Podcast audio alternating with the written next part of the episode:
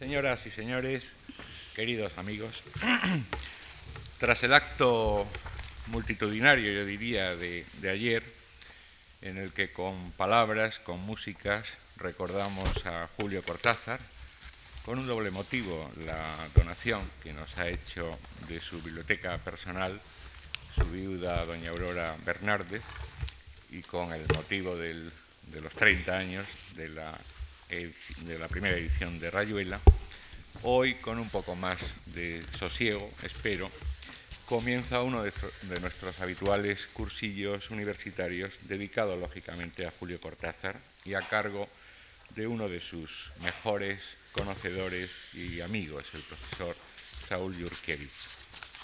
No es esta, por cierto, la primera vez que se habla de Cortázar en esta tribuna.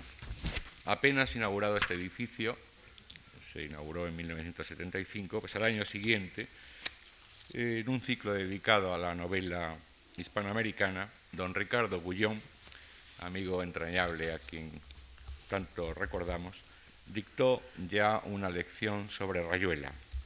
En febrero del 85 fue un cursillo de cuatro lecciones sobre las búsquedas de Julio Cortázar a cargo entonces del profesor Andrés Amoroso hoy creo que jugamos con alguna ventaja.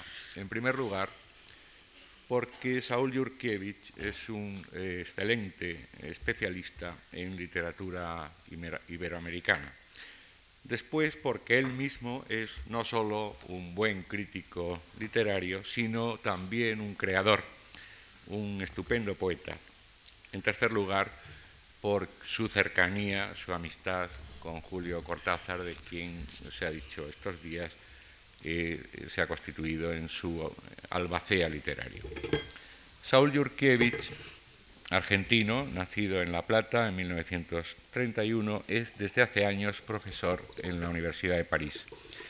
Como crítico literario ha publicado muchos trabajos, de los que, por ejemplo, citaré Valoración de Vallejo de 1958, Carlos Mastronardi, 1962, Modernidad de Apollinaire, 1968, Vicente Huidobro, 1969, Fundadores de la Nueva Poesía Latinoamericana, Vigencia del Modernismo, etc.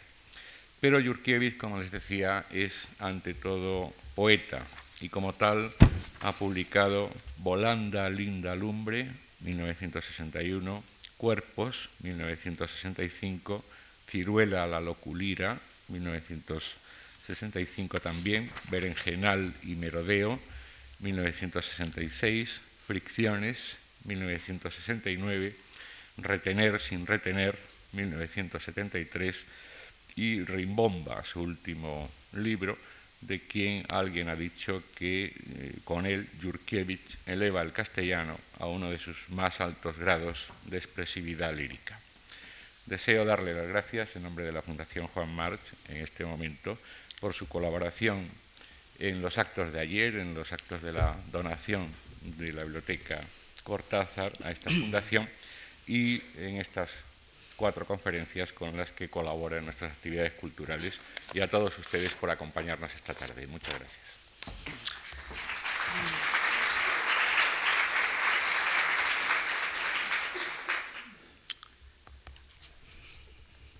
Agradezco a la Fundación Marc, Juan Marc, esta oportunidad que me brinda de homenajear sesudamente a Julio Cortázar. Voy a hablarles del juego y del humor. Eh, considero que el juego y el humor son los desencadenantes por antonomasia de la literatura de Julio Cortázar. Eh, el juego es un agente de ruptura que, lo mismo que el humor, que em, eximen de em, las fijaciones, em, de los apremios externos y que cortan o escinden el orden de las sujeciones. Y en, lo literario se puede decir que son los que desbaratan eh, el orden del realismo literario.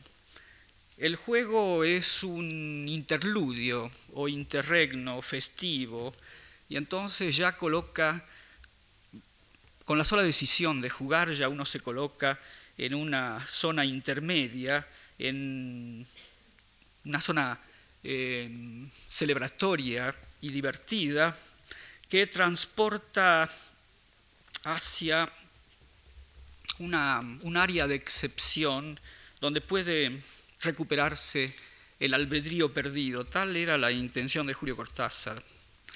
Eh, el humor y el juego le sirven para ejercer la libertad creativa, potenciarla, llevarla a sus últimas consecuencias.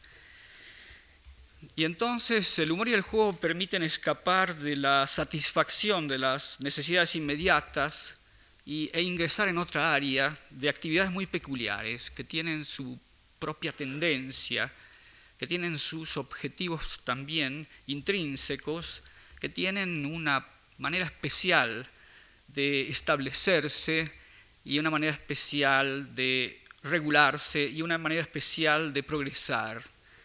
El juego debe aceptarse. Eh, esa era la premisa primera cuando Julio Cortázar se ponía a jugar. Es decir, debe aceptarse eh, por un lado, debe aceptarse por un lado el hecho de ser embarcado en esa aventura y debe aceptarse también eh, lo que tiene de, impositivo el juego.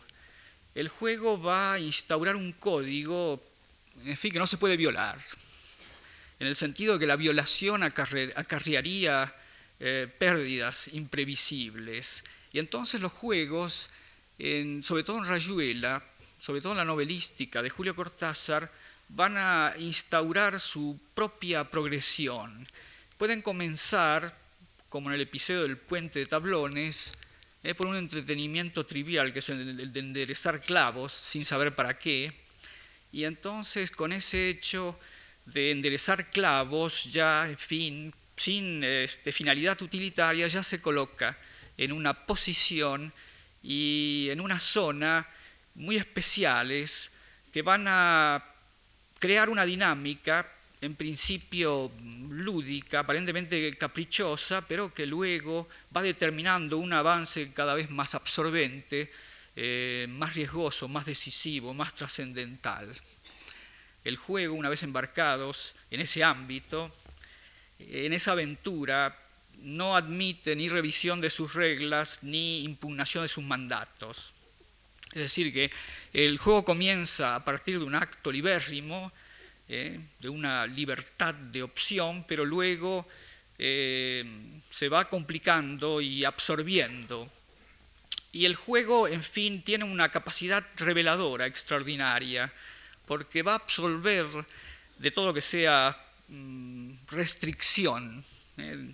Correspondiente al orden práctico, va a trasladar a un tiempo y un espacio diferentes va a instaurar, em, cuando los jugadores son varios, una comunidad aparte, de una complicidad especial, en un dominio separado, y entonces va a posibilitar un contacto distinto, un contacto extraordinario con la realidad. Y el juego vamos a ver, eh, sobre todo en la novelística de Julio Cortázar, también este, en un libro del que me voy a ocupar especialmente en esta charla, Historias de Cronopios y de Famas, va a implicar a menudo eh, un trastocamiento propenso a ritualizarse, porque el juego entra en contigüidad con lo mítico, entra en contigüidad con lo esotérico, eh, se carga de riqueza metafórica, de plenitud simbólica, y se va a volver nexo entre eh, percepción lúdica, que lleva a la percepción estética, que puede llevar a la percepción mística, es decir, eh, a partir de una captación o aprehensión alógica o analógica de la realidad, el juego se convierte en puente, puede convertirse en puente hacia la solidaridad cósmica. Ese juego, ese humor, a veces se conjuga con la ironía, pero no es la actitud eh, predominante en Cortázar aparece por momentos de ironía en Rayuela, por ejemplo, en los momentos más amargos, eh, como una respuesta, en fin, como, como una técnica de separación o desprendimiento frente a colmos angustiantes. Eh, el juego y el humor se vuelven posibles solo cuando la urgencia vital afloja, o, pueden ser medios para conseguir que esa urgencia vital se distienda. Es decir, son, eh, si se quiere, eh, instrumentos para hacer que disminuya la presión, la presión existencial, la presión de la vida. Relajan las compulsiones y para restaurar un libre arbitrio. juego y humor comportan siempre una práctica consciente, una práctica de desprendimiento que Cortázar eh, va a ejercer para preservar su voluntaria descolocación, eh, su condición de, bueno, outsider, como él decía. El humor con sus rupturas, eh, irrupciones, disrupciones, reversiones sorpresivas, provoca un revoltijo de jerarquías que todo lo trastoca, es decir, que vuelve trascendente lo, lo nimio intrascendente lo supremo, el humor también ejerce la suspensión de la norma moral, puede ejercer esa suspensión provisoria y divertida de la norma moral eh, eh, compulsiva o de algo que podemos calificar como el imperativo afectivo. Eh, y entonces ahí en Rayuela Cortázar se, libra a sus ejercicios de profanación, a sus reducciones al absurdo, a sus asociaciones disparatadas, y mm, a toda clase de avecinamientos insólitos, por ejemplo, lo pomposo, lo majestático con, lo popular, ¿eh? con lo lunfardo, con lo cursi, y mm, el juego y el humor le van a permitir ejercer una extraordinaria movilidad, no solo formal, no solo estilística, eh, también una, una movilidad que podemos calificar como paródica, porque, en fin, se mofa de todo. Eh, con inmenso respeto, se mofa de todo con inmenso respeto. Eh, el juego y el humor posibilitan esos maravillosos retruécanos o irreverencias verbales de Cortázar, esos juegos de palabras, ese interlingüismo burlesco, eh, esas autopatadas de insultos poliglotos, ese humor ortográfico, el humor de las homofonías burlescas, esos lunfardismos eh, entrometidos en pasajes de disquisición metafísica o en diálogos que son los diálogos, eh, digamos, nodales del texto, los diálogos decisivos. Y entonces ahí, en fin, como ocurre con la muerte de Rocamadur, que Oliveira salta mediante el humor a un alter ego soberano y recupera su autonomía. Eh, es decir, el humor y eh, la ironía pueden servir para mm, arreglar o eh, conseguir un margen de ausencia. Mm, comportan un desapego, un ocio, siempre inteligentes, un inteligente despegue de los reclamos combinatorios. Permiten desprenderse de sí mismo, incluso al precio a veces del sacrilegio y de la impiedad. Y ahora quiero ocuparme de historia de cronopios y de famas, porque em, considero que en Historia de cronopios y de famas, que es un libro que data, creo, de 1953, la Génesis, em, podemos encontrar el origen de ese humor, bueno, el origen, me refiero a la escritura lúdico-humorística, que luego se va a desarrollar en los otros textos. Encontramos de manera larval, encontramos los genes lúdico-humorísticos de la literatura posterior a Historia de Cronopios y de Famas. Para mí, Historia de Cronopios y de Famas es una especie de comienzo maravilloso. Y, mm, y, se quiere, se presenta como un puro juego. Y el origen consiste o consistió en una visión, una visión súbita, dice Cortázar, una noche, escuchando un concierto en el teatro de Champs-Élysées, tuve bruscamente la noción de unos personajes que se llamarían cronopios. Eran tan extravagantes que no alcanzaba a verlos claramente, como una especie de microbios flotando en el aire, unos globos verdes que poco a poco iban tomando características humanas. Alude a la cuarta parte de este libro, este libro, Historia Cronopios y de Famas, que además de estas historias acerca de estos eh, homoides o, eh, antropoides eh, especiales, conmovedores y divertidos, que son los cronopios y los esperanzas y los famas, también tiene otras partes como el manual de instrucciones.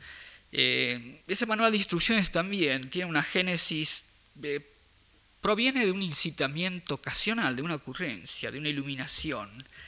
Cierto día, en 1953, durante una permanencia en Italia, mientras Julio Cortázar subía con Aurora, su, su mujer, una fatigosa escalera, ella le dijo, lo que pasa es que esta es una escalera para bajar. Y el efecto de la humorada fue la famosa, las famosas instrucciones eh, para subir una escalera, que es un quizá es el texto generador de esa colección de instrucciones.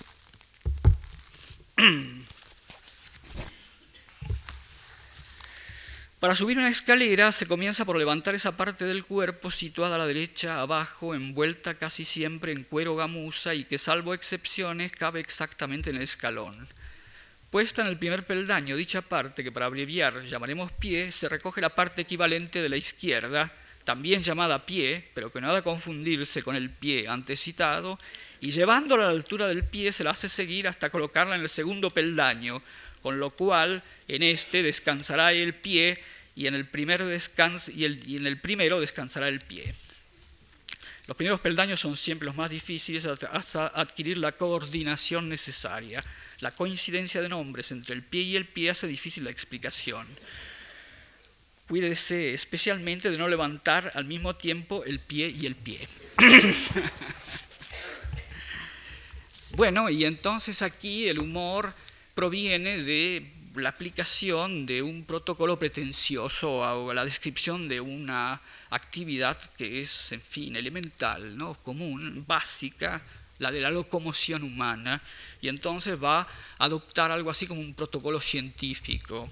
¿Eh? va a intentar una descripción objetiva, minuciosa, precisa. ¿eh? Es decir, por ausencia completa de todo lo que fuese subjetivo. Y entonces eh, todas estas prosas, las de historias de cronopios y de famas, en principio tienen ese carácter de ocurrencias vinculadas a, a, los incidentes de la vida cotidiana. Es decir, que la inspiración viene de ahí nomás viene, en fin, de la experiencia del mundo de todos los días. Lo que pasa es que esa experiencia del mundo de todos los días es vivida como un jugador, en el sentido de que alguien tiene una actitud lúdica, básicamente tiene una actitud lúdica ante la vida y un humorista. Y entonces este, estos textos dimanan de una dialéctica de estímulo y respuesta que la imaginación de Cortázar va a entablar con el resistente, el opaco mundo real, esa porquería que es el mundo real. Sus circunstancias, las circunstancias restrictivas de ese mundo real, eh, provocan eh, reacciones excitantes, reacciones excitantes o figuraciones a través de las cuales la subjetividad, la subjetividad de Cortázar va a concebir, va a inventar su propio eh, apropiamiento imaginario de ese mundo exterior. Es decir, que son puentes o pasajes fantasiosos hacia lo real. Eh, van a entablar un acuerdo que es un acuerdo divertido y a la vez que es un acuerdo conciliatorio entre esa posibilidad de tergiversarlo todo, esa posibilidad de imaginar absolutamente otro orden del mundo, esa omnipotencia de la actividad intrapsíquica o de la actividad, eh, fantasmática y por otra parte lo que está enfrente, el no yo, el mundo de los otros y el, mundo de lo otro, ese mundo que escapa por completo al control mágico eh, de lo fantasioso. Y quiere decir que estas fantasías se colocan en el medio. Se colocan en el medio porque aquí este, no hay una imaginación que se libra a su propia dinámica, en el sentido a un total albedrío para revertir totalmente el orden del mundo, al contrario, es decir, que está siempre presente ese punto de partida eh, que, si se quiere, eh, circunstancial, inmediato, común en el sentido pleno del término, estas fantasías van a representar una respuesta productiva por el hecho de que terminan en texto, terminan en un magníficos escritos, terminan en una comunicación, una comunicación comunitaria, y ponen en práctica la posibilidad, esa que pocos ejercemos, ¿eh? de desorganizar la disposición corriente de la realidad y reorganizarla según un modelo que podemos calificar como quimérico u utópico o lúdico u humorístico. Este remodelado propone em, otra experiencia del mundo, regida por otras compatibilidades, eh, propone un acuerdo más satisfactorio entre lo personal y lo impersonal, un acuerdo, en fin, mucho más vivible entre el orden subjetivo y el orden objetual, es decir, un acuerdo mucho más aceptable entre mente y mundo, es decir, entre la íntima ilimitud del deseo y eso que está enfrente, que es grávido, que es opaco, la limitativa alteridad de lo real externo. Vamos a ver qué sucede con estas historias de cronopios y de famas que van a inaugurar una tendencia dentro de la literatura cortasariana que es constante, que es prolífica. Yo voy a hablar de esa tendencia en próximas conferencias cuando me voy a referir a lo que denomino prosas abiertas, ¿eh? en el sentido contrario del cuento, ¿eh? que se caracteriza por la circularidad, por la autarquía, el cuento como un planeta, ¿eh? en el sentido que tiene, en fin, la esfericidad, como dice, decía Julio, propia de un planeta. Y entonces este, el, el, cuento es centrípeto y el cuento tiene una absoluta, para Cortázar, tenía una absoluta funcionalidad narrativa en el sentido de que no podía haber nada que no interviniese eh, como factor de impulsión del motor narrativo. Los cuentos estaban regidos por un fatum, en el sentido que estaban conducidos de manera eh, fatal mm, a un final que era ineluctable. Acá no, al contrario. Acá tenemos, en fin, esas prosas que se, disparan para cualquier lado, que, están este, eh, absueltas de la estricta observancia de, digamos, restricciones retóricas, de las normativas retóricas. Acá la fantasía altera el orden natural, el lingüístico, el orden social y entonces concibe otra cosa, un mundo distinto, con otras asignaciones, otras posiciones, otras designaciones. Aquí el autor se divierte con dislocar el mundo y utilizando el dislate, el desquicio lúdico-humorísticos, y entonces restaura un trato saludable con lo informe, con lo absurdo, con lo caótico, con lo aleatorio. Se deja tentar. Opera a partir de eso que Cortázar llamaba el eros ludens, que consiste en aceptar cualquier incitación ocasional, cualquiera. En sentido, todo le sirve para concertar un pacto más aceptable, más humano entre el mundo propio y el mundo impropio. Y entonces hay dos polos, hay un vaivén, en el, por lo menos una pendularidad en Historia de y de Famas entre eh, lo poético o lo poemático y, o lo lírico y lo anecdótico o argumental.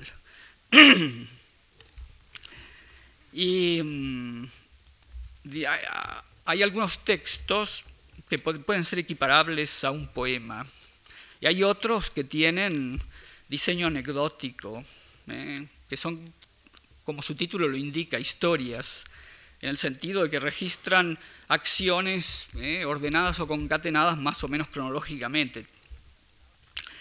Algunas, bueno, nunca se da pie al gran efluvio sentimental. ¿eh? Cortázar consideraba que, este, paradójicamente, que mm, decir, el momento culminante de mm, la novela era el de mm, mayor poeticidad, en el sentido de que Rayuela es una novela extraña porque se basa casi toda ella en códigos negativos en relación con la novela tradicional, en el sentido que se desarticula, es una novela collage, está hecha por fragmentos que se acoplan, que pueden ser manipulados libremente, lúdicamente, por el lector y en el momento que llega a pináculos de intensidad, que llega a colmos existenciales, eh, o que llega a acmes orgásmicos, ahí aparece el humor inmediatamente como disruptor para evitar ese exceso, evitar eh, los estados paroxísticos, los estados de éxtasis o orgásmicos. Y nada de eso hay en Historia de Cronopios y de Famas, que no son proyecciones predominantemente fantasmáticas, no hay descarga alucinatoria. Es decir, que aquí no se propende ni al patos ni al delirio. Aquí se descansa, en la historia de Cronopios y de Spasma, se descansa del patos y del delirio. Aquellos que buscan ser electrocutados por un texto literario, no leer historias de cronopios y de famas, leer parcialmente Rayuela, hacer la propia extracción en Rayuela, puesto que se puede manipular líricamente de esos, eh, que decir, eh, alcoholes fuertes, que son algunos capítulos de Rayuela, como la muerte de Rocamadur. Acá nada de eso.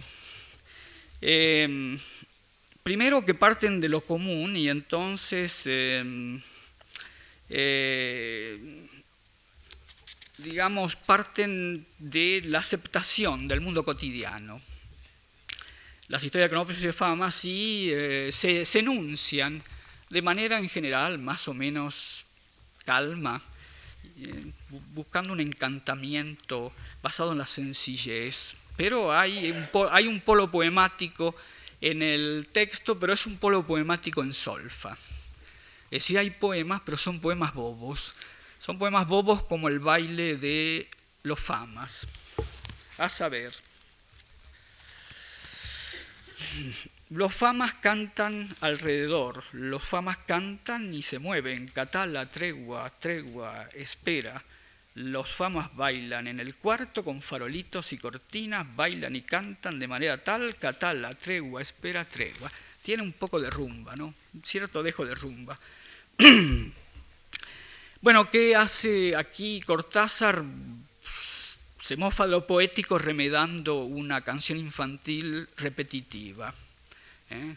Luego, por ahí aparece un texto de historia de cronopios y de famas que tiene el pretencioso título de plan para un poema, y entonces arranca ¿eh? con un subjuntivo exhortativo, que sea Roma la que Faustina, que el viento aguse los lápices del plomo del escriba sentado, pero resulta que cada parágrafo termina con el mismo estribillo ridículo, y Marat en su bañadera.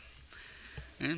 Bueno, Quiere decir que cuando en el momento que se produce cierta inflación eh, lírica, cierto rapto, cierto vuelo, en ese momento ah, está este estribillo que va a cortar y descender y va a imponer eh, un registro humorístico en el texto.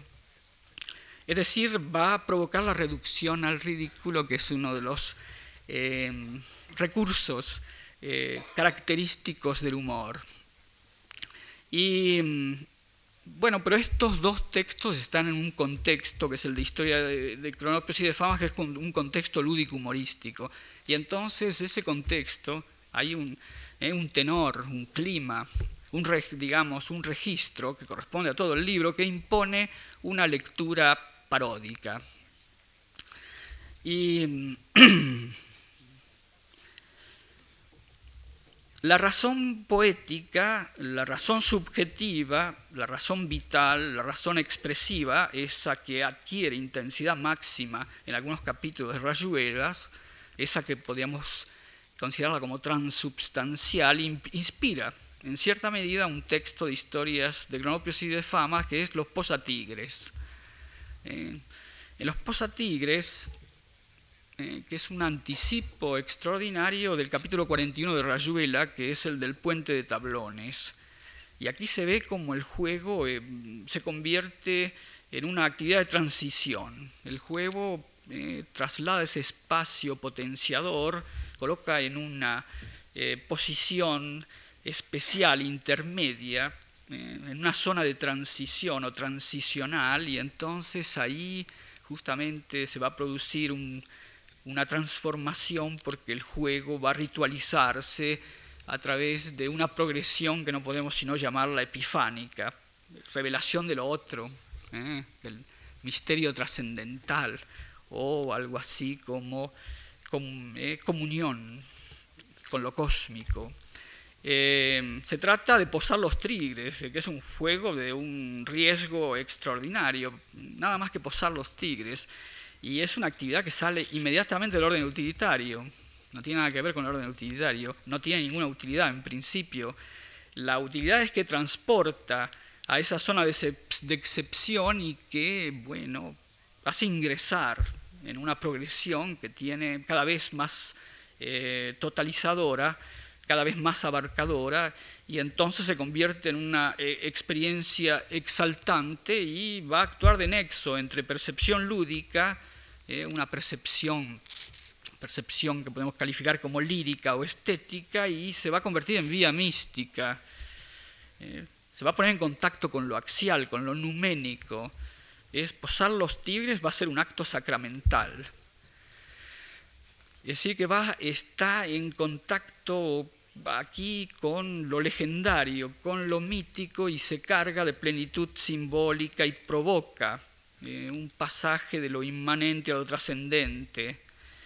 Eh, posar el tigre tiene algo de total encuentro, dice Cortázar, de alineación frente a un absoluto. El equilibrio depende de tan poco y lo pagamos a un precio tan alto que los breves instantes que siguen el posado y que deciden de su perfección nos arrebatan como de nosotros mismos, arrasan con la tigridad y la humanidad en un solo movimiento inmóvil que es vértigo, pausa y arribo. No hay tigre, no hay familia, no hay pasado no hay posado, imposible saber lo que hay, un temblón que no es de esta carne, un tiempo central, una columna de contacto, está clarísimo, no debo abundar.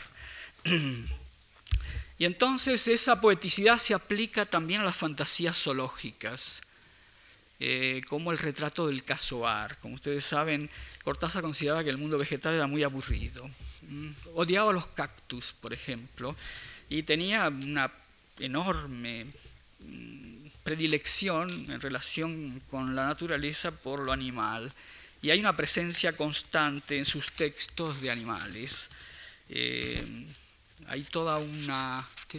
Cortázar titula Bestiario a uno de sus... a su primer, segundo libro de cuentos, ¿no? el primero que quedó inédito y se llama La otra orilla. Lo titula Bestiario y podemos establecer eh, recolectando los múltiples animales que intervienen eh, notoriamente en muchos relatos y novelas, podemos organizarnos un bestiario extraordinario, el bestiario de Cortázar. Eh, aparecen las mancuspias de cefalea, el ajolote de axoloto, las infalibles hormigas de los venenos, la cucaracha de Circe, los conejos de Carta una señorita en París, y luego están las fábulas de los almanaques, dos historias eh, zoológicas y otra casi de la vuelta al día en 80 mundos, eh, sobre la exterminación de los cocodrilos en Auvernia. Eh, están los discursos del pinchajeta en último run. Está el gato, Teodor, W. Adorno. Están las anguilas migratorias de prosa del observatorio. El caracol de 62 modelo para armar. El pingüino turquesa del libro de, Manel, de Manuel y luego aparecen en el último libro, o uno, sí, el último libro de Julio, aparecen esos dos animales conmovedores, la osita y el lobo, mm, de los autonautas de la cosmopista, donde los protagonistas de la aventura eh, se representan mm, a sí mismos como dos animales con toda su carga con todas sus connotaciones simbólicas, pero hay en Cortázar una vasta genealogía zoomórfica porque la zoofilia es una tendencia dominante en el imaginario de Cortázar. La zoofilia es una de sus constantes literarias y entonces la encontramos manifestada abundantemente en Historia de Cronopios y de Famas. Hay un retrato del casoar, eh, que es una fantasía zoológica que mm, propone un animal discretamente fabuloso, en el sentido de que hay una mm, verosimilitud que está oscilando ahí entre, bueno, lo posible, es, es una defecio ese animal, es un engendro, pero digo, entre lo posible y entre lo quimérico. Entonces se ve esto, el río de fuego lo envuelve y el casoar con todas las plumas ardiendo avanza sus últimos pasos mientras prorrumpe en un chillido abominable. Pero su cuerno no se quema, la seca materia escamosa que es su orgullo y su desprecio entra en fusión fría, se enciende en un azul prodigioso, en una escarlata que semeja un puño desollado y por fin cuaja en el verde más transparente, en la esmeralda piedra de la sombra y la esperanza. ¿Eh? De nuevo, aquí eh, esa fantasía zoológica va a producir esa liberación, liberación de los sentidos, liberación simbólica, y entonces el mundo puede ser redispuesto, y el mundo se pliega completamente eh, a este deseo, a este eros ludens. Y luego están los otros, las historias de, eh, que se avecinan al, polo cuento, textos francamente narrativos, eh, que se despliegan como una historia en el tiempo cronológico, el mismo que el nuestro, mm, que tiene una anécdota que se puede desgajar, es decir, un argumento que se puede contar Cuento es lo que se puede contar, no hay mejor definición que esa del cuento. Y tal es el caso de textos como simulacros y correos y telecomunicaciones. El uno relata la construcción de un patíbulo, es la famosa familia de la calle Humboldt, es una familia típicamente porteña, la pequeña burguesía, muy divertida. Eh, Julio, a su manera, eh, cultiva aquí un, eh, divertido localismo, se convierte en una especie de, humorísticamente se convierte en una especie de autor regional. Y entonces ahí en simulacros hay una construcción de un patíbulo. El patíbulo es el juego. El patíbulo eh, tiene ninguna otra función que la construcción del patíbulo, porque lleva en sí mismo su propia finalidad. Evidentemente que se trata de una broma, eh, que, ¿cómo llamarla?, necrofílica, es un simulacro truculento y festivo. ¿eh? Lo, que, lo interesante del patíbulo que es un signo, por el hecho de que no sirve para nada, que no sirve para justiciar, es un signo desviado de su significación, es un signo tergiversado. Cualquier cosa, incluso un patíbulo, puede convertirse en un objeto lúdico, basta despojarlo de su razón de uso, y entonces el patíbulo va a proveer como juego su justificación intrínseca. El juego consiste en montarlo y luego desmontarlo, y eh, bueno, el juego procura la completa satisfacción.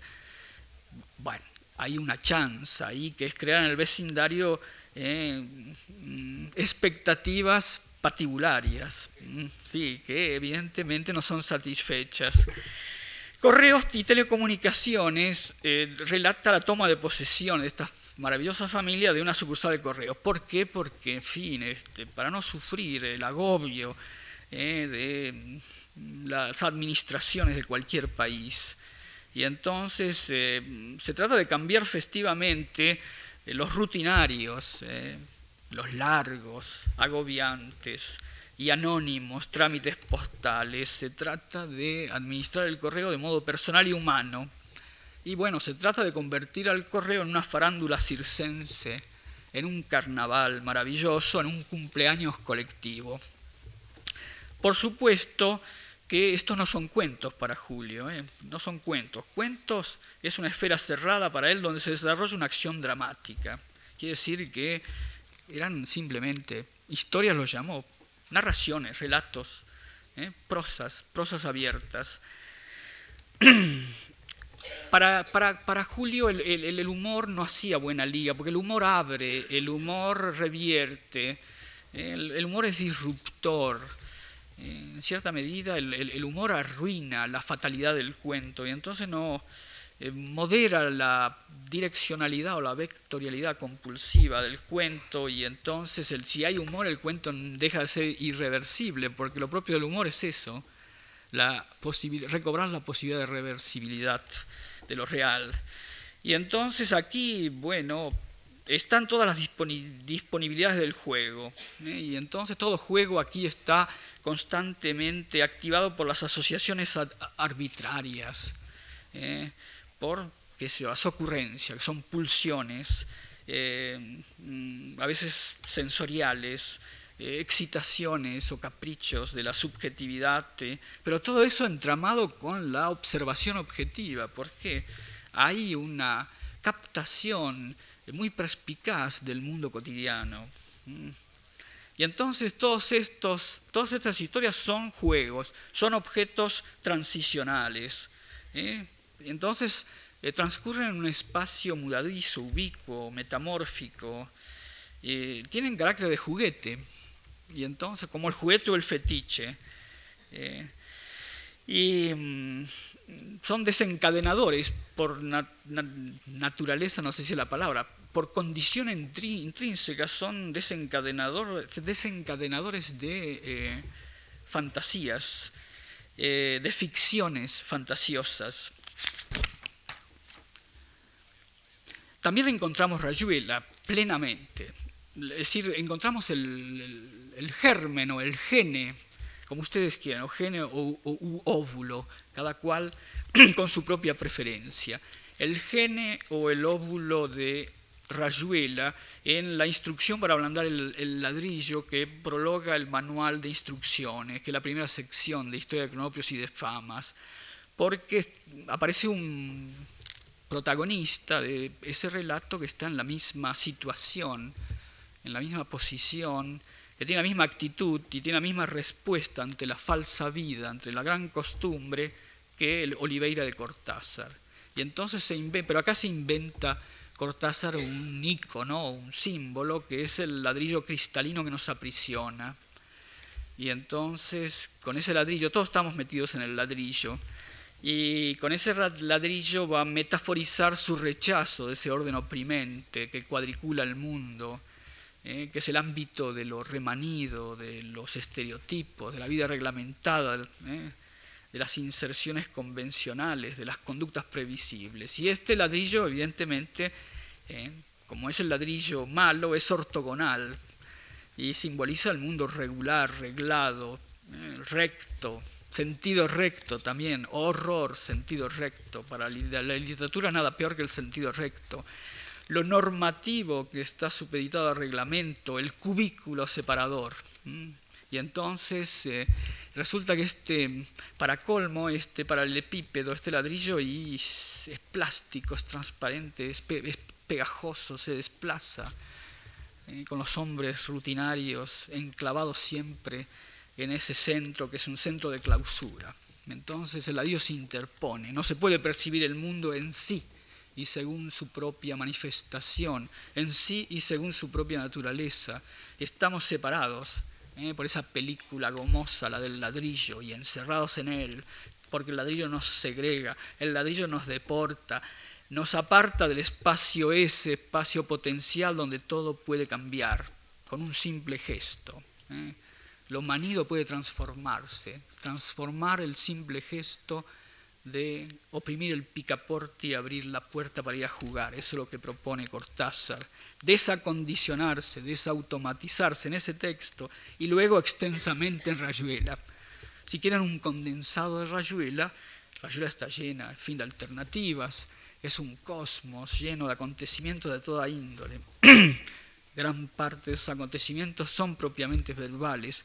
Si ustedes quieren un condensado, si Rayuela resulta demasiado voluminosa, y abrumadora.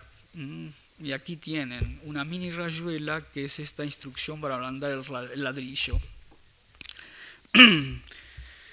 Y entonces eh, se trata de salirse del ladrillo, salirse de las situaciones de uso, arremeter con todas las fuerzas contra la pared de vidrio y romperla. Y entonces ahí se restablece el espacio de la continuidad comunicativa, la simpatía, la solidaridad con el mundo, solidaridad del comienzo, todo lo, mirado, al ser mirado, renace.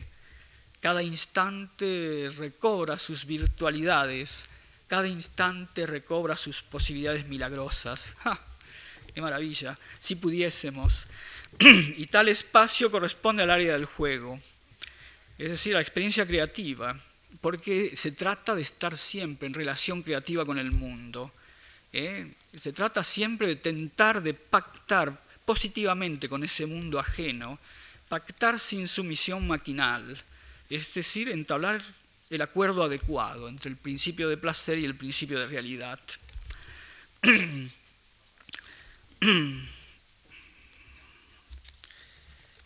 Las historias de cronopios y de famas comienzan como una manipulación preparatoria, ¿no? una manipulación malabar, preparatoria de una descolocación.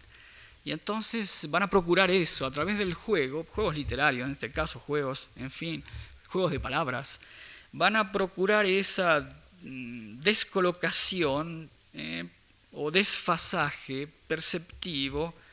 Eh, comienzan por una cierta postura ante el mundo, eh, una cierta longitud de onda, es decir, la primera actitud es la de abrirse a la variedad, abrirse a la variabilidad combinatoria, ¿eh? abrirse a otras conexiones, otras compatibilidades, ¿eh? las que están fuera de lo común. Y bueno, comienzan como ocupaciones a veces disparatadas y terminan en alef o punto órfico. Empiezan por las instrucciones para subir una escalera y luego pueden terminar con el canto, un canto especial. Ustedes saben, hay instrucción para llorar, es como eh, con la instrucción para subir la escalera, acá el lloro va a ser descrito también objetivamente. Es decir, que se practica una puesta entre paréntesis de las motivaciones del llanto, y el llanto se mecaniza. Y luego, pero el canto es lo contrario. El canto aquí, que es un canto muy especial, es el canto de una sola nota, y el canto, bueno, hay que entregarse por completo al canto. El canto requiere, es lo contrario del lloro, una motivación integral. Y esa motivación va a producir una regresión, una regresión atávica. El canto exige olvidarse de sí mismo, el canto exige descontrolarse, aculturarse, descender y entonces se va a abandonar, en fin, el mundo de la vigilia sensata, y ahí se entra a través de, qué sé yo, eh, un intermedio que es el canto, eh, se es devuelto a la imaginación primigenia, se recupera el sueño de la especie que es un, un surtidor mítico. Es decir, el canto permite la recuperación del psiquismo primordial, cante una sola nota, escuche por dentro, si oye, pero esto ocurrirá mucho después, algo como un paisaje sumido en el miedo, con hogueras entre las piedras, con siluetas semidesnudas en cuclillas, creo que estará bien encaminado. Y lo mismo si oye un río por donde bajan barcas pintadas de amarillo y negro, si oye un sabor de pan, un tacto de dedos, una sombra de caballos. El canto reclama una contrarretórica. El canto se simplifica al extremo porque es una sola nota aguda, sostenida, visceral, que se entraña. Eh, el canto este es un ritual iniciático.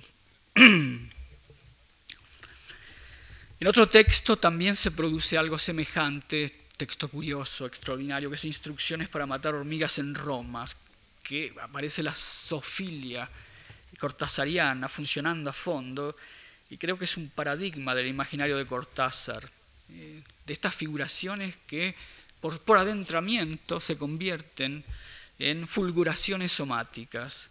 Y se trata de Roma, la ciudad de superficie, la ciudad esplendorosa, monumental, la magnificencia de ese prodigio urbano, y resulta que está amenazada por el horadar persistente de las hormigas. ¿Eh? y arriba la distribución armónica y abajo el laberinto de intrincadas galerías, el hormiguero incesante. Y entonces Cortázar va a fabular un rito redentor a partir de las fuentes romanas, que son el sistema circulatorio de la ciudad, lo hídrico, la red hídrica. Y entonces hay dos redes opuestas de circulaciones subterráneas, por un lado la una nefasta, la de las hormigas, y la otra fasta, vital, la de los conductos acuáticos que convergen en un punto de arranque, que es el corazón del agua. El que llega al corazón del agua, ahí opera la salvación. Entonces mataremos a las hormigas que codician las fuentes, calcinaremos las galerías que esos mineros horribles tejen para acercarse a la vida secreta de Roma, mataremos a las hormigas con solo llegar antes a la fuente central. Quiere decir que acá hay una imaginación penetrante, es a partir del juego, de una fantasía, pero eh, acá está figurando acometidas del fondo, de un fondo entrañable que mm, eh, hace aflorar un intraorden, el intraorden caótico, tanático. Eh, allí, en fin, nos lleva allí a través de las hormigas, allí donde moran las potencias tenebrosas y donde bullen las ocultas alimañas que van a representar, no cabe duda, la intimidad corporal, que van a minar eh, constantemente el ordenamiento, el otro, el esplendoroso, el diurno. Y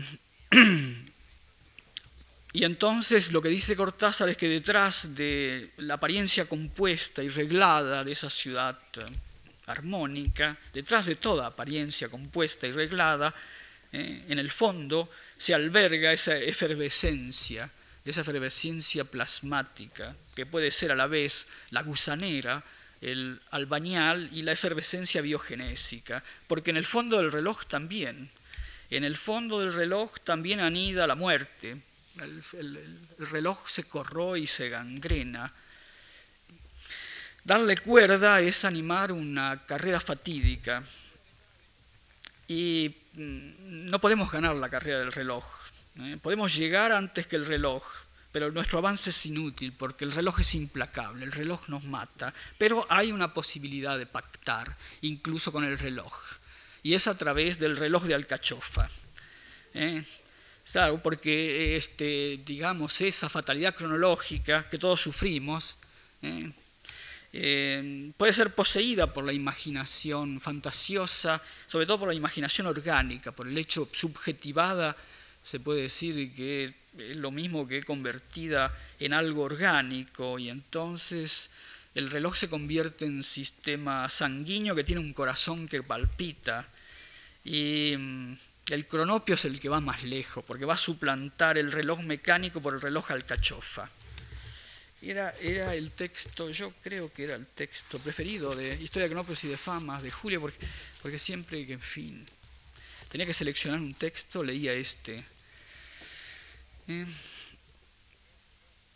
un fama tenía un reloj de pared y todas las semanas le daba cuerda con gran cuidado Pasó un cronopio y al verlo se puso a reír, fue a su casa inventó el reloj al cachofa o al caucil, que de una y otra manera puede y debe decirse. El reloj alcaucil de este cronopio es un alcaucil de la gran especie, sujeto por el tallo a un agujero de la pared. Las innumerables hojas del alcaucil marcan la hora presente y además todas las horas, de modo que el cronopio no hace más que sacarle una hoja y ya sabe una hora. Como las va sacando de izquierda a derecha, siempre la hoja da la hora justa.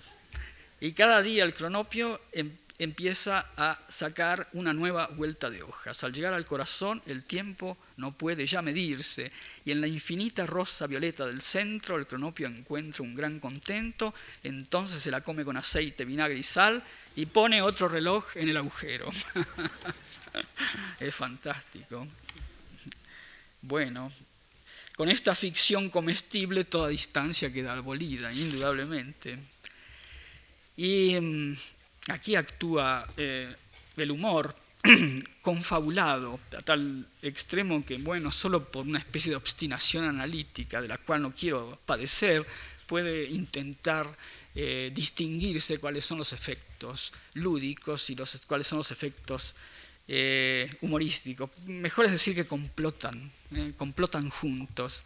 Y el manual de instrucciones es un código disparatado que va a revertir los usos y costumbres, la sensatez eh, social, y, Cortázar va a emplear las tácticas humorísticas que se volverán asiduas en todas sus prosas, es decir, trastocamiento de jerarquías, valorizar lo nimio o tornar trivial lo magno, el realce irónico, ¿eh? la destitución, el mundo al revés, la reducción al, absurdo, la puesta en ridículo, la suspensión del juicio afectivo, moral, eh, las asociaciones impertinentes, el pastiche paródico, el desvío, las tergiversaciones, las inflaciones, la hipérbole, lo expresionista, lo cómico, etcétera, etcétera, lo grotesco, lo caricaturesco, va. Todos los efectos de distorsión, eh, en fin, posibles, pero los de distorsión exagerada acá, es decir, eh, todo efecto excesivo, todo lo monstruoso, en principio lo expresionista, eh, está excluido, porque no corresponde al temperamento cordial, al temperamento, mm, bueno, al registro sencillo de historia de cronopios y de famas, eh, que tiene una gracia suspensiva, una gracia angélica o aurática. Es la gracia de Alicia en el País de las Maravillas, o es, ¿verdad?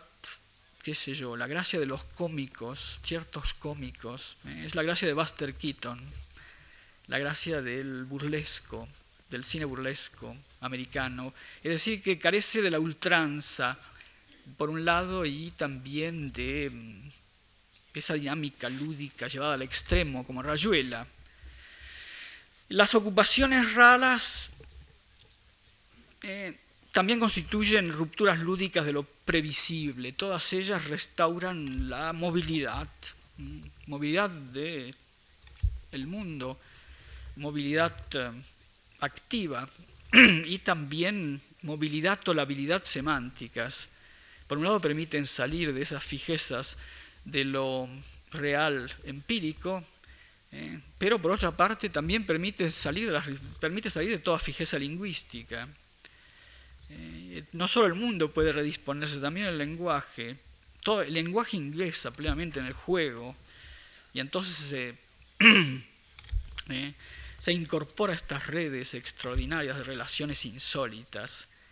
Se puede decir que también eh, para Cortázar el juego humaniza, no solo el mundo, también el lenguaje. Jugar con todo lo que brinca de esa fluctuante disponibilidad del mundo, ese es su objetivo. Y entonces estos textos son apólogos contra el pragmatismo y la horrible, cito a Cortázar, contra el pragmatismo y la, horrible tendencia a la consecución de fines útiles. Mm, la, familia de la, calle Humboldt es un ejemplo manifiesto, porque es una tribu excéntrica, completamente solidaria, todos actúan, actúan en equipo, y luego tiene todas las características de una familia de pequeña burguesía decir, vive en un barrio popular, el del Pacífico, y tiene una casa con jardín delantero, son muy frecuentes cientos barrios de Buenos Aires. Y mm, la singularidad reside en este modo de divertirse, es decir, que se procuran entretenimientos a su manera, y entonces se aplican siempre con gozo, eh, actividades que no tienen ninguna finalidad ulterior. Lo más importante es el proceso, el proceder, eh, la realización es lo más importante. Lo que importa es ingresar juntos en esa farra, ponerse en situación recreativa, gozar con las expectativas y la sorpresa que el juego depara.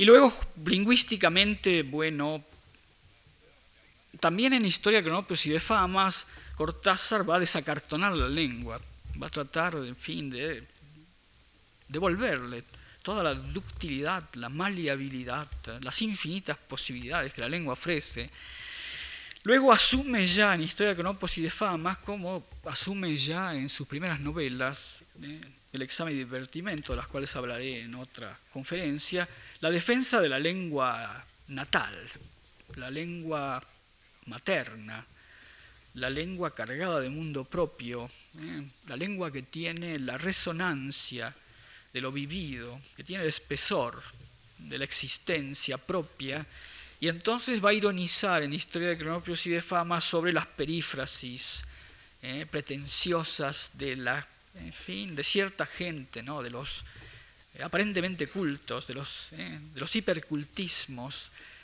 que aparecen a menudo también en el mundo cotidiano, en la relación social, formas eufemísticas de la burguesía cursi, eh, o, utilizadas también por la mala literatura nacional. Para Julio Cortázar no hay ninguna diferencia entre la burguesía cursi y la mala literatura nacional. Y entonces la tía, que tiene un gran trasero, no se va a llamar ánfora etrusca, sino directamente la culona. Hay un primo cabezón y no, nadie se le ocurre poner el nombre de Atlas, sino que se llama Cucuzza, que es un genovesismo, indudablemente lunfardismo. El lunfardo está plagado de italianismos. Y acá hay una eh, ambientación completamente localista de esta familia juguetona y indicaciones de sitios y calles de Buenos Aires, lugares, en fin, que podemos encontrar aún.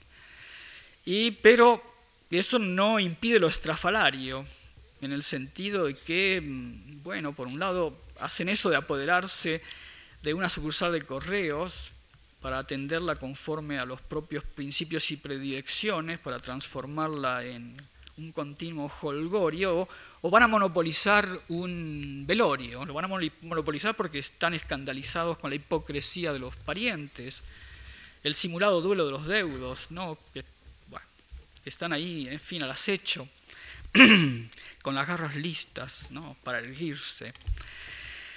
Y mm, todo eso un poco entra dentro de ciertas posibilidades que podemos considerar como posibles empíricos, pero nada de esto, esta limitación de cosas factibles, esta limitación, digamos, no circunscribe el alcance de un texto que también corresponde a esta familia, eh, que es pérdida y recuperación del pelo, que es la máxima hipérbole antiutilitaria, que tiene historia de cronopios y de famas.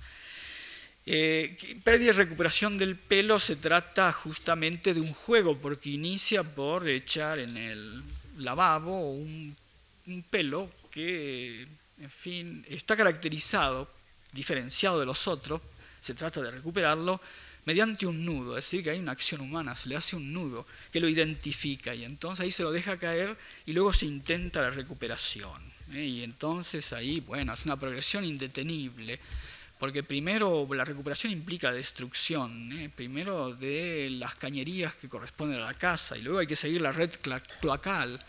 ¿eh? y hay una proyección, llega, en fin, al océano, que es un océano, es un océano de detritus, de desperdicios, ¿eh? que es el mar de mierda de Rayuela. ¿eh? y entonces, ¿cuál es el premio?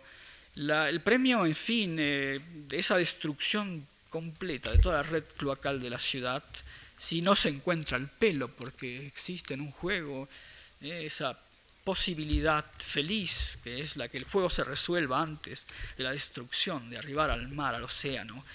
El premio consiste, bueno, en ganar la partida lúdica, porque es un juego transicional, porque es un juego iniciático, porque se identifica con un cambio de vida, se identifica con revelación de sí mismo.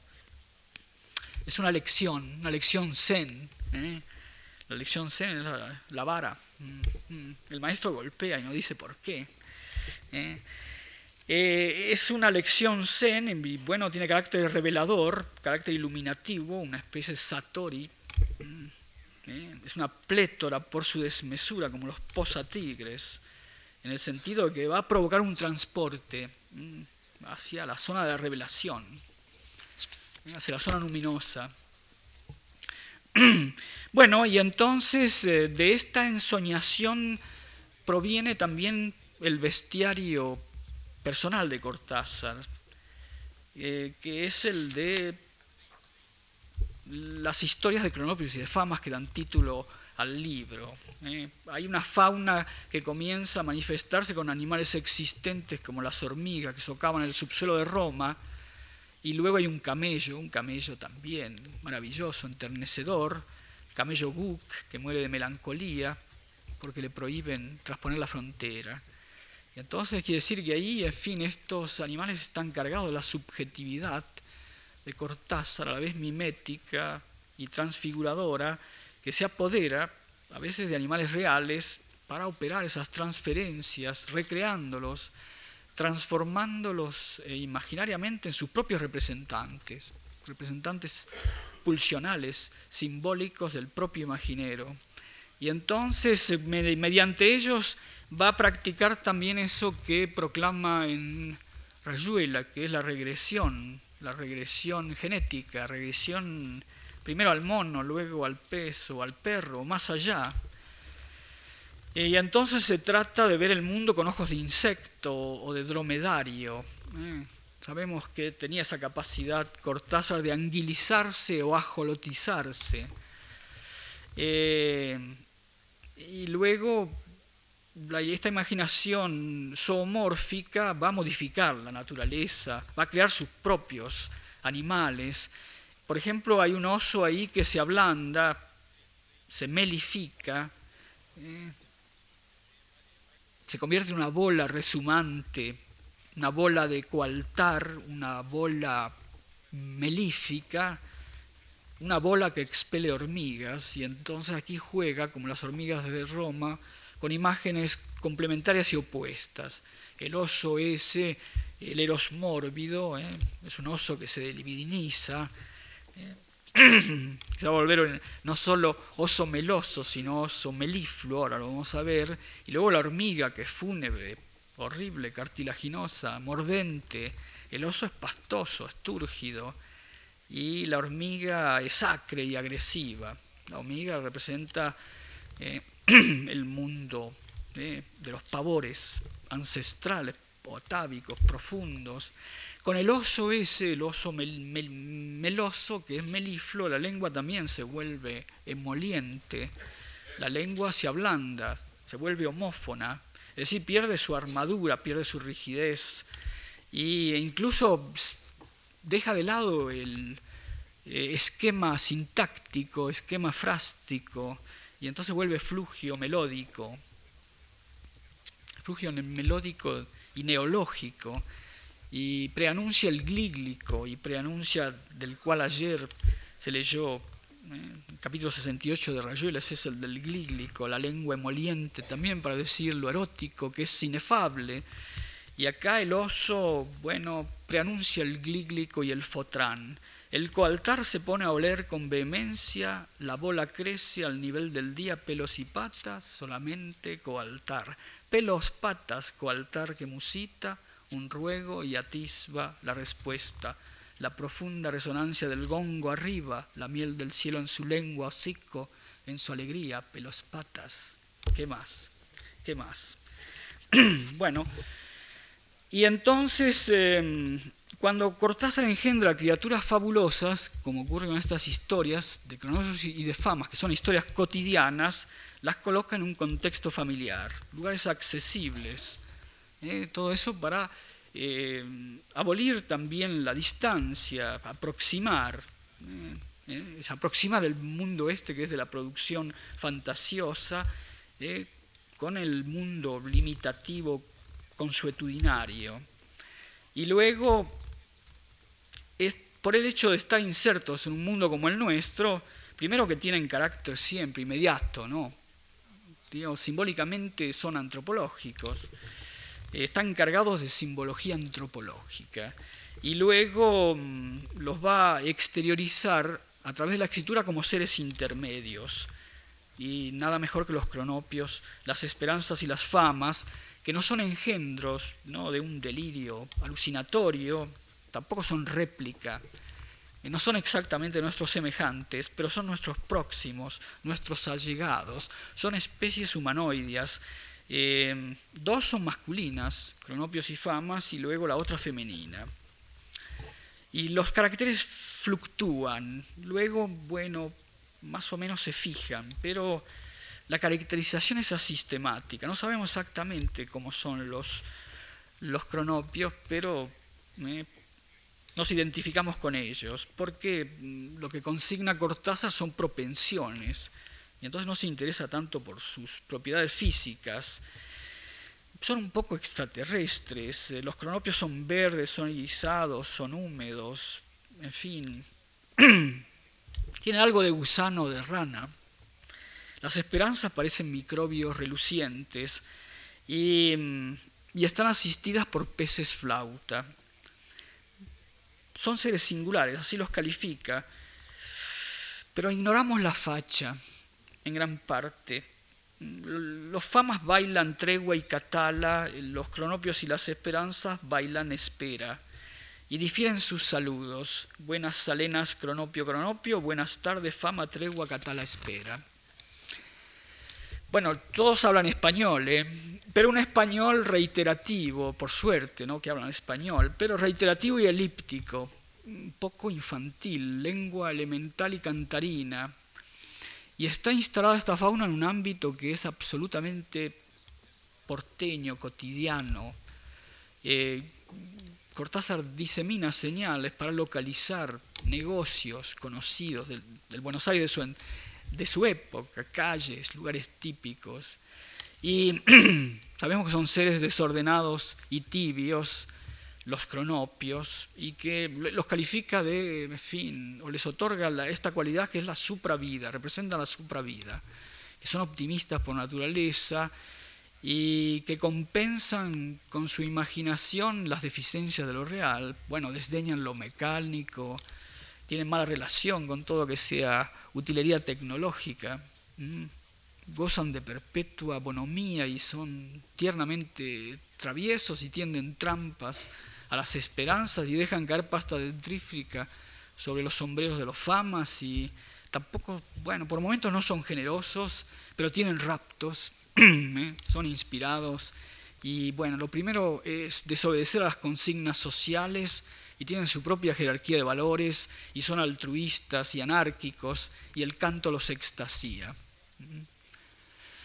Y mm, los cronopios se parecen a Arpo Marx, ¿eh? se parecen a Harry Langdon o son chaplinescos, hacen pensar en personajes de tira cómica o dibujo animado, eh, son bromistas pero tienen sus nudos, tienen sus obsesiones, rehusan la progenitura, eh, no quieren transmitir eh, su cúmulo de desdichas a posibles hijos y luego quieren evitar el rechazo que los hijos puedan sentir por sus padres. Quiere decir que aquí, bueno, está practicando una eugenesia imaginaria, eh, que es una proyección transubjetiva del autor, que les transmite por suerte su talante, su predisposición al entusiasmo, su capacidad de maravillarse, esa capacidad que Julio Cortázar describe en La Vuelta al Día, en 80 Mundos, en un texto que se llama Hay que ser realmente idiota para, que tiene absolutamente este texto una correspondencia de talante con los cronopios, yo voy al teatro con mi mujer y algún amigo, hay un espectáculo de mimos checos o de bailarines tailandeses y es seguro que apenas que empiece la función voy a encontrar que todo lo que ocurre es una maravilla. Me divierto, me conmuevo enormemente. Los diálogos o los gestos o las danzas me llegan como visiones sobrenaturales. Aplaudo hasta romperme las manos y a veces me lloran los ojos o me río hasta el borde del pis. Y en todo caso me alegro de vivir y de haber tenido la suerte de ir esa noche al teatro, al cine o a una exposición de cosas, a cualquier sitio donde gentes extraordinarias están haciendo, mostrando cosas que jamás se habían imaginado antes, inventando un lugar de revelación y de encuentro, algo que lava de los momentos en que no ocurre nada más que lo que ocurre todo el tiempo. Quiere decir que el, cronopio es el alter ego pueril de Cortázar, eterno niño, eh, transferido de su fuero íntimo a la letra y convertido en juguete literario. Bueno, las esperanzas cumplen, eh, cumplen un papel secundario. Mm, son delicadas, etéreas, etéreas, ingenuas, pero son bobas. Eh, son unas buenas muchachas, pero pobres, sumisas, cortas, cortas y abnegadas como la Crepten de Rayuela. Y bueno, los famas son los integrados.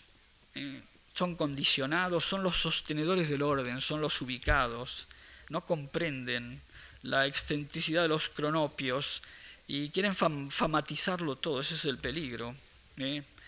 Eh, están limitados al control de lo real efectivo, este, están absorbidos por una organización defensiva, entonces no tienen tiempo, no tienen margen, no pueden liberarse porque excluyen, quieren excluir lo imprevisto y luego temen la experiencia informe y reprimen los impulsos creativos, están perdidos, están eh, desahuciados. eh, se han salido por completo del área del juego. Eh, son habitantes del territorio irredento y nunca ingresarán como lo hacen constantemente los cronopios en la zona imantada. Muchas gracias.